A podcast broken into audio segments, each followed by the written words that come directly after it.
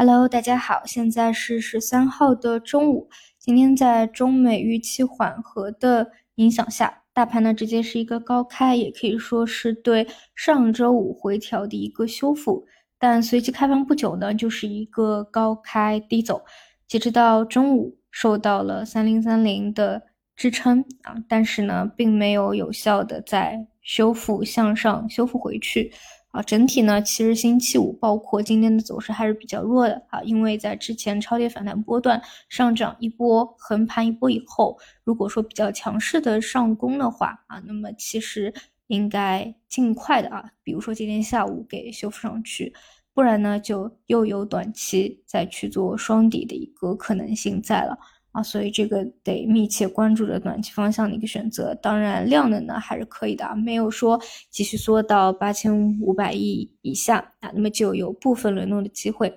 啊。首先，第一个方向啊，今天表现开盘就比较好的是 AI 的大方向啊，其中之一呢就是短剧的分支啊，这个呢其实也跟周末的一些消息相关啊。你看美国应用市场。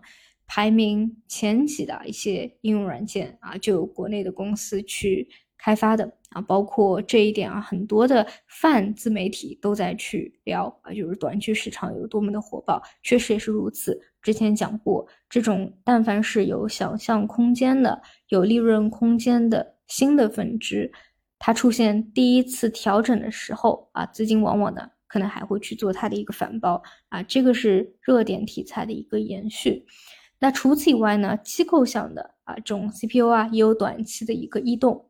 一方面呢，我认为是像机构的一个回补吃饭行情；另外一方面呢，就要说到啊，最近 AI 如果要说有新进展的话，我觉得应该是和 OpenAI 开发者大会这个事件相关啊，是有进步的。就是我们可以看到，首先从细节角度上来看，以前呢，它的知识库啊是更新到二一年五月份。但这一次呢，已经加速到二三年的四月份了。但这种呢，它不是一件难事儿啊。真正的有突破进展的，应该是那种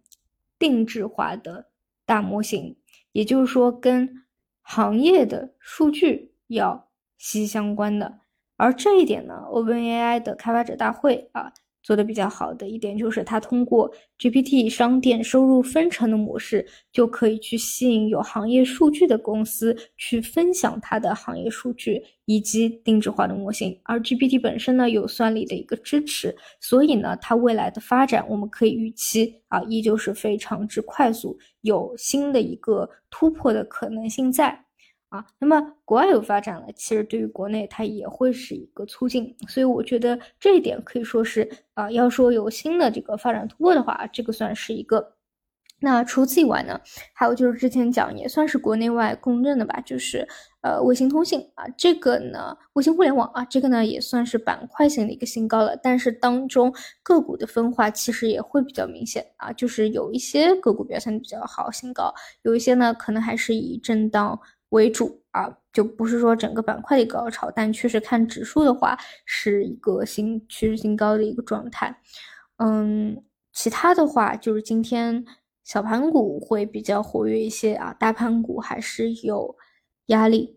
就是在这一块，因为上周五这样一个跳空低开，正好打乱了一个节奏嘛。今天虽然是一个高开修复啊，但是都没有有效的一个动能继续往上收复回去。那我是倾向于说啊，最好尽快能够收复掉，否则呢，就是又有压力要往下啊进行这个二九二九。回升以来的第一波调整，这个可能性在逐步的加大，所以这个最好啊看下午的机构回补的一个情况吧。这个呢，其实从今天各大指数也能看出来啊，就科创指数会相对好一些，其他呢基本都是绿盘的一个状态。